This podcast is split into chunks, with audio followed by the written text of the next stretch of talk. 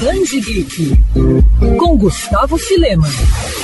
Até que ponto é possível confiar em uma empresa? Você com certeza já se fez essa pergunta, ainda mais agora, com o mundo cada vez mais globalizado em que companhias parecem oferecer todo tipo de benefício. Mas existe aquele ditado, né? Quando a esmola é demais, o santo desconfia. Pois é, imagina então uma empresa sendo a única em um cenário distópico marcado por pobreza e desastres naturais. Essa é a realidade mostrada por trás de Nuvem, que reina suprema como a salvadora global no livro escrito por Rob Hart e lançado pela editora Record. No entanto, sob a fachada amigável se esconde algo algo muito mais sinistro. Espionagem, thriller e ficção científica se desenrolam pelas páginas da obra ao passo que vamos conhecendo Zinnia, que está disposta a tudo para destruir a nuvem de dentro para fora, mesmo que tenha que usar um peão para isso, que no caso é Paxton.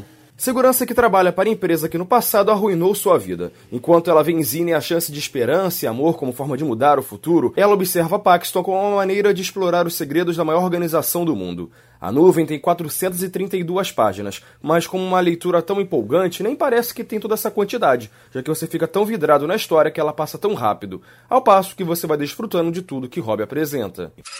Quer ouvir essa coluna novamente? É só procurar nas plataformas de streaming de áudio. Conheça mais dos podcasts da Mandirinhos FM Rio.